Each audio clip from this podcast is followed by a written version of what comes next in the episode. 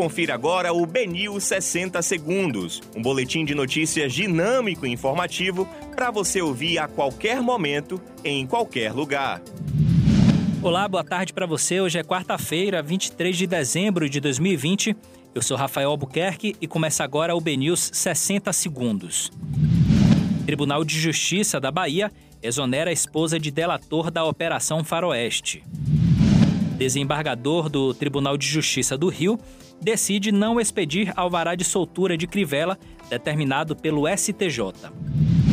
Com o avanço da pandemia, Prefeitura de Salvador anuncia prolongamento na suspensão de cinemas e teatros. Homem que roubava motoristas de aplicativo é capturado pela Polícia Militar. Baleia Rossi será o candidato do Bloco de Maia à presidência da Câmara. Projeto de Rui Costa quer acabar com detenção de policiais militares que cometeram crimes. Esses são os principais destaques da segunda edição do Boletim BNews. Para mais informações, acesse bnews.com.br.